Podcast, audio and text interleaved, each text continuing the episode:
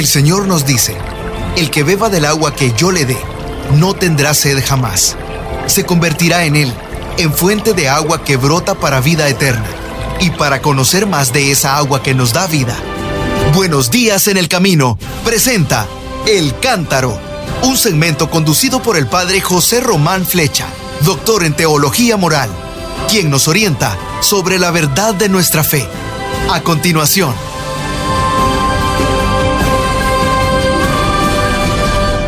Mis queridos hermanos, soy el padre José Román Flecha, sacerdote de la diócesis de León, en España, y tengo mucho gusto en comunicarme con ustedes en este momento. En el reciente viaje a Roma, en la hoja parroquial que publican los miembros de la congregación de los Paulinos de San Pablo, una hojita que se titula La Doménica, es decir, el domingo, me he encontrado para el domingo 22 mm, del tiempo ordinario, que fue el día 3 de septiembre del 2023, me he encontrado unas reflexiones muy interesantes de un miembro de la congregación, que es don Pietro Roberto Minali, don Pedro Roberto Minali. Y su escrito se titula Elogio de la soledad ya el título me llamó la atención porque generalmente decimos que, que escapamos de la soledad, que le tenemos miedo a la soledad, tenemos miedo a encontrarnos nosotros solos. Eh, nos parece que encontrarse en soledad es una condena, es como no tener eh, ayuda en caso de necesidad. Así que procuramos escapar de la soledad. Y él dice que la soledad no es aislamiento. La soledad es es estar solos, pero sin sentirse solos. Me pareció muy bien esa distinción. Estar solos, pero no apenarse, no entristecerse, no sentirse solos. A veces, dice él, la soledad está unida con el viaje, porque para encontrar la soledad hay que poner una cierta distancia de las cosas ordinarias. Y por eso nos ocurre a todos, ¿verdad? Cuando estamos viajando nos encontramos bastante solos. Porque sí, hay mucha gente en el aeropuerto, hay mucha gente en el avión, mucha gente en el barco, pero cada uno va a sus problemas o a sus tareas o a sus trabajos y en cierto modo nos sentimos solos. Pero por otra parte, como dejamos nuestro trabajo de cada día para viajar, nos sentimos mm, desvinculados de las tareas ordinarias, de esas tareas que nos entretienen. Dice el autor que hay lugares que parecen hechos para estar solos, pero hay otros, otros lugares que, al contrario, nos hacen desear el poder estar solos. Y es verdad. En algunos lugares, como la orilla de un mar, de un lago, un paseo por el bosque, pues sí, parecen que son lugares que han sido hechos para estar solos. Pero otras veces hay otros lugares, como los hemos experimentado, qué sé yo, en, el metro de, de, China, por ejemplo, en Pekín, que uno dice, oye, qué bueno si yo pudiera estar un poco más solo aquí. Pero allí mismo, de repente, si vas con personas conocidas, dice, pero si me dejan solos aquí, si me dejan solo aquí, me pierdo. ¿Qué hago yo? Así que, como ven, esos lugares de la soledad pueden ser ambivalentes, pueden ser una suerte, pueden ser también una desgracia. Estos lugares que nosotros vemos favorables para la soledad pueden hacernos bien, pueden hacer bien a nuestra alma si después de haberlos gozado, de haber habitado en ese espacio y en ese tiempo, nos ayudan a desear el volver a lo diario. Sí, donde podemos volver a encontrarnos con los demás. Eso ocurre cuando estamos haciendo retiro, hacemos ejercicios, nos sentimos solos, estamos solos, sí, pero en el fondo estamos pensando ya, ¿y qué vamos a hacer cuando volvamos ahora a la vida de cada día? Y vamos a encontrarnos con las personas de nuestra familia, de nuestro trabajo, de nuestra universidad, de nuestra parroquia. Pero, ¿y si ocurre lo contrario? cuando nos aislamos voluntariamente, mm, a veces la soledad puede convertirse como en una prisión, como si hubiera cadenas que nos atan y que nos hacen difícil el retornar a la vida diaria. Yo creo que aquí podríamos hacer un poco de silencio, con permiso de don Pietro Roberto, y preguntarnos, ¿y cómo son mis lugares de soledad?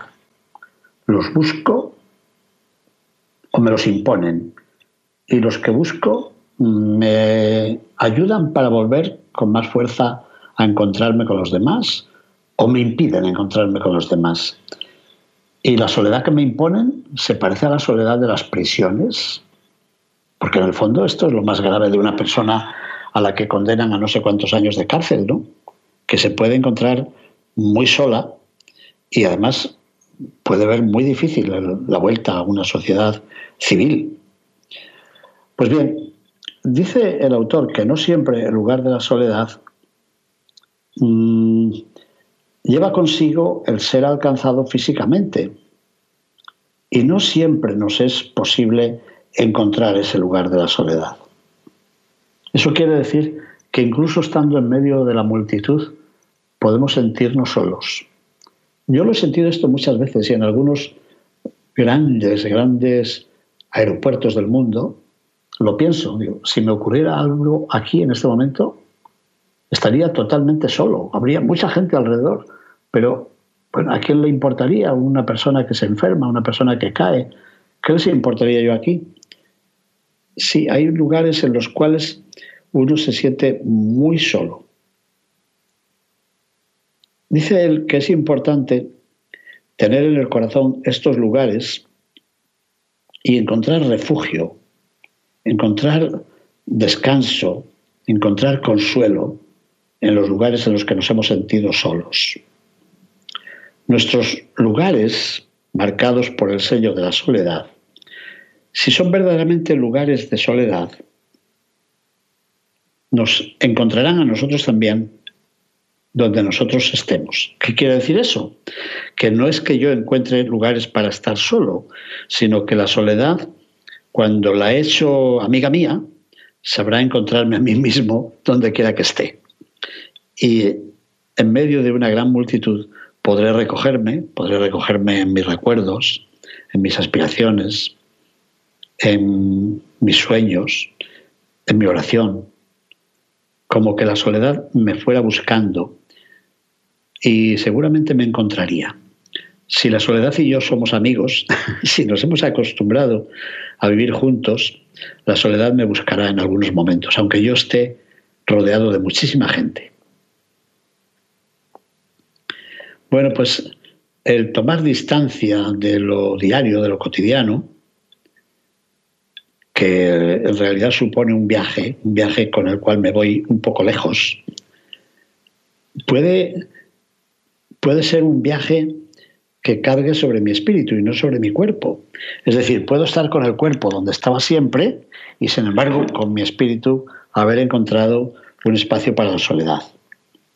Por eso dice el autor, don Pietro Roberto Minali, nos dice que los lugares, los lugares de la soledad son lugares de la perfección. Porque en ellos no falta nada y nunca hay en exceso. En esos lugares que hemos buscado para nuestra soledad, encontramos la única cosa que es absolutamente necesaria y que sin embargo es gratuita y disponible para quien la acerca, para quien la busca, quiero decir, efectivamente. Buscamos la soledad. Es gratuita y disponible. Disponible para quien la busca de verdad, de verdad. Por tanto, estar en soledad no es un hecho por sí mismo negativo, puede ser también positivo. Puede ser una modalidad posible para percibir el tiempo y el espacio. Y puede ser una condición para llenar el tiempo y el espacio con nuestra propia presencia. Esto me gusta mucho en los pensadores, sobre todo en los místicos. viven en la soledad, sí, con mucha frecuencia, pero esa soledad no es un desierto, sino que esa soledad está habitada y está llena por una presencia y una presencia rica, una presencia rica.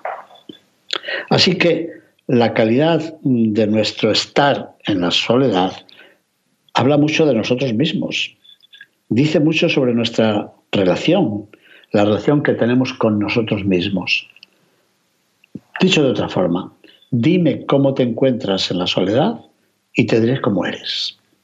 Dime cómo te encuentras tú en los momentos y en los tiempos de soledad y te diré cuál es tu situación, cuáles son tus afectos, cuáles son tus miedos, cuáles son tus esperanzas también a veces cuál es el estado de tu conciencia. ¿Por qué? Porque dice muy bien don Pietro Roberto Minali que aquel o aquella persona que tiene miedo de la soledad, muchas veces es que tiene miedo de estar a solas consigo misma. Quien teme a la soledad es que teme estar a solas consigo. Dime si tienes miedo a la soledad y te preguntaré qué te ocurre. ¿Tienes miedo a tu verdad? ¿Tienes miedo a encontrarte con lo más profundo de ti mismo, de ti misma? Bueno, y el autor, don Pietro Roberto Minali, cita después nada menos que a Henry Newen. Henry Newen es el autor de un libro bien conocido que se titula El retorno del hijo pródigo y que todo el mundo ha leído. Es uno de los grandes maestros espirituales del siglo XX, como saben. Bueno, pues él reflexiona alguna vez sobre el desiderio de comunión y de comunicación que está en cada uno de nosotros porque todos deseamos vivir bien nuestros vínculos con los demás, deseamos pertenecer a algunos grupos, deseamos reconocer nuestros derechos y desearíamos, tendríamos que reconocer también nuestros deberes con relación a los demás. Bueno, pues este autor describe la vida como un viaje y un viaje hacia la plenitud.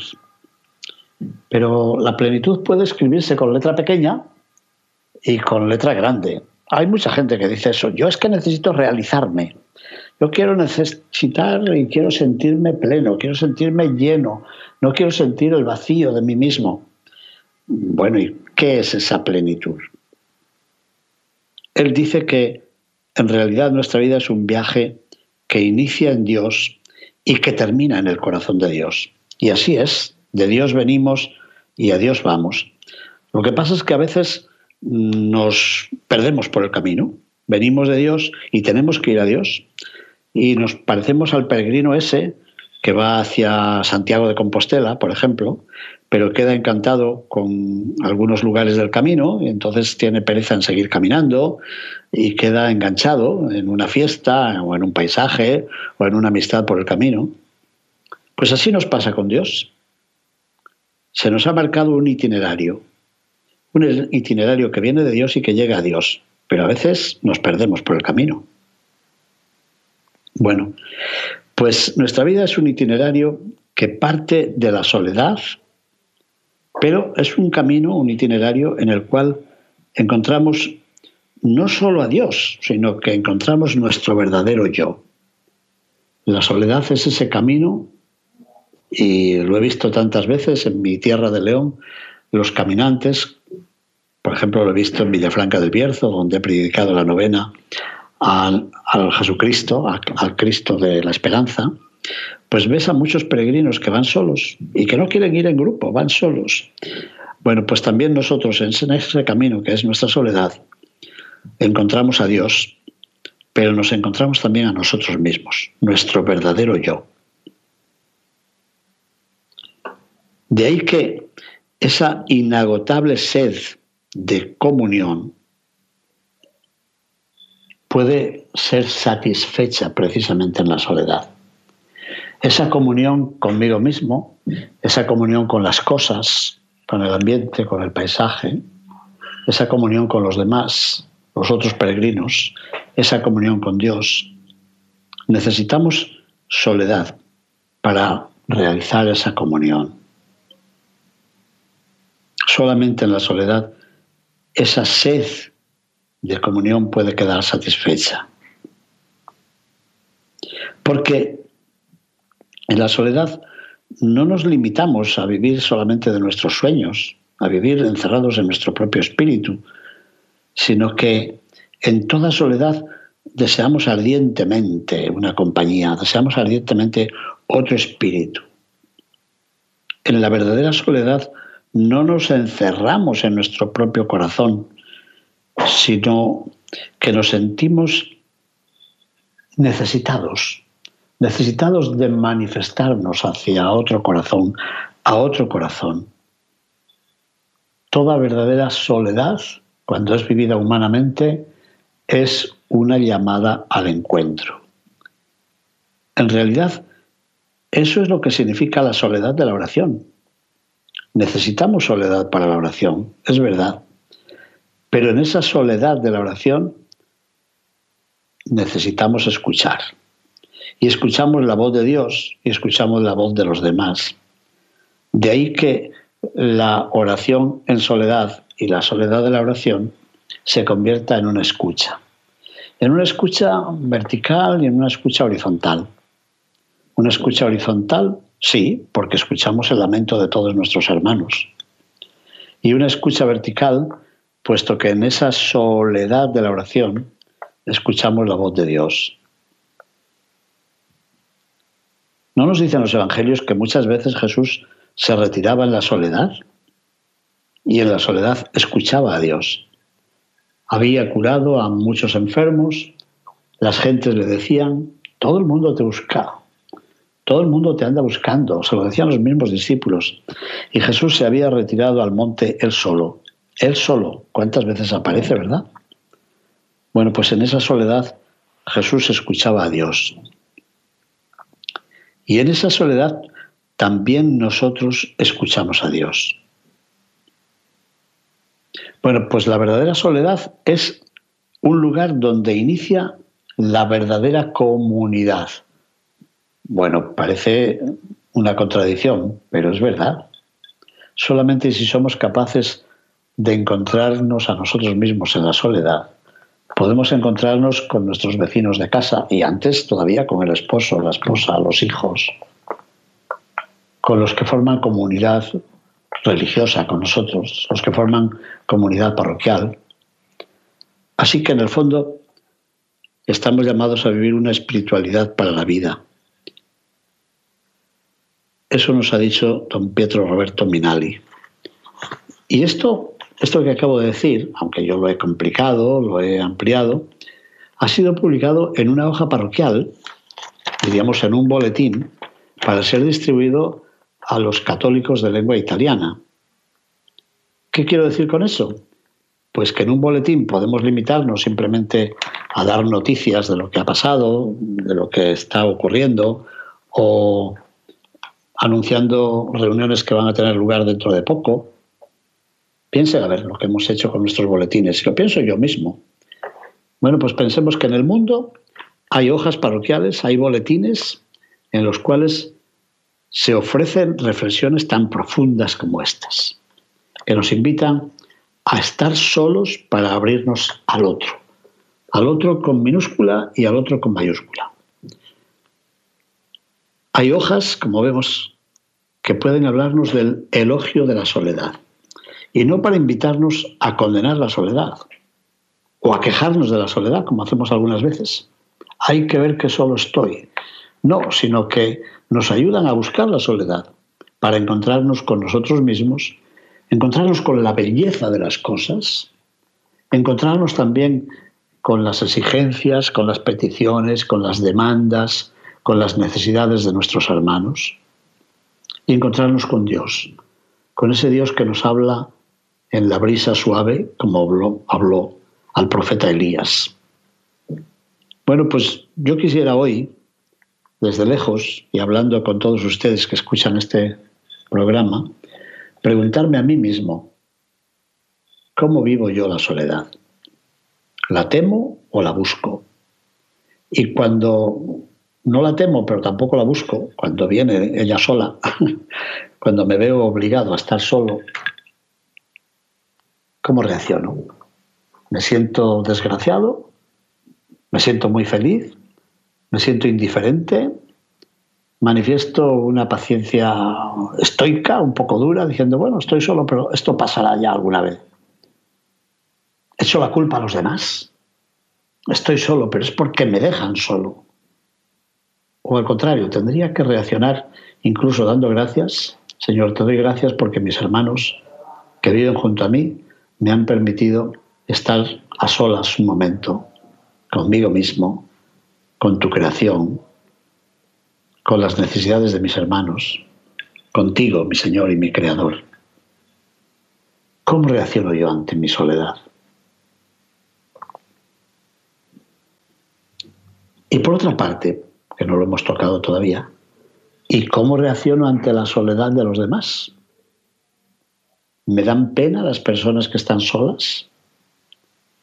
¿Me mueven a compasión? ¿Qué hago ante la soledad de los demás? ¿Los desprecio? ¿Les deseo la soledad como un castigo? Me digo alguna vez, ojalá se queden solos y nadie les haga caso. ¿Cómo reacciono ante la soledad de los demás? O la veo como una ocasión también para manifestarles mi apoyo, mi oración, mi compasión y ofrecerles mi ayuda si es necesario. Bueno, y por último, yo quiero recordar que una vez escribí un artículo que decía que no me dejen solo. Mejor, que no me dejen en paz. ¿Y por qué? Porque veo que muchas veces como que rechazamos a la presencia de los demás. Y rechazamos sobre todo a los que vienen pidiéndonos una ayuda. Y con mucha frecuencia respondemos diciendo, a mí que me dejen en paz.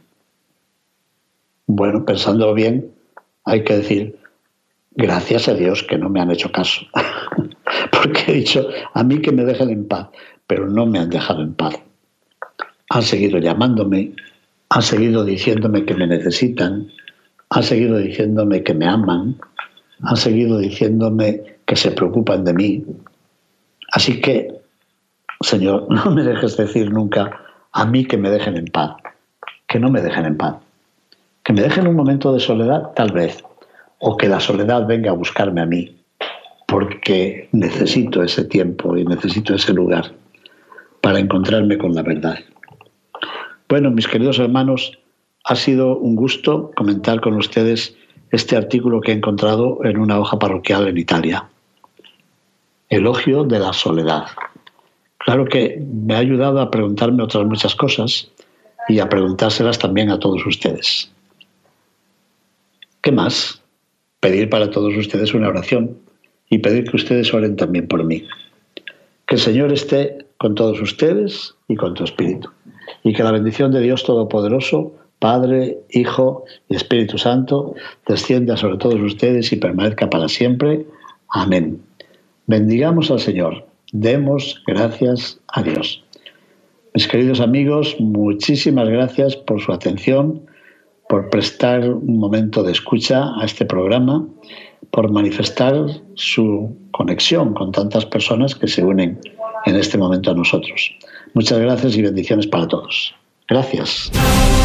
Buenos días en el camino presentó El Cántaro con el padre José Román Flecha. Esperamos que hayas disfrutado de este mensaje producido por El Sembrador si resides en Los Ángeles y a sus alrededores, recuerda que puedes ver la programación de ESNE las 24 horas al día a través de la señal abierta digital en canal 56.2 y por la radio. También nos puedes escuchar y ver por medio de la aplicación ESNE en tu celular. Búscanos en las redes sociales y en nuestro canal de YouTube como Noel Díaz ESNE. No te pierdas la gran variedad de mensajes y artículos religiosos para el crecimiento de tu vida espiritual. El número de nuestras oficinas es el 773-777-7773 y puedes visitarnos por internet a elsembrador.org. El Sembrador Nueva Evangelización. Gracias por ser parte de esta gran familia. ¿Sabías que? La 540M en Salinas, California es la primera estación de ESNE, con programación 100% católica, totalmente en inglés, y la gran noticia es que la puedes escuchar en cualquier parte del mundo, a través de la página jesusthesower.com y de la aplicación ESNE. Pasa la voz a tus hijos, amigos y familiares que se comuniquen mejor en inglés para que reciban el mensaje de la palabra de Dios.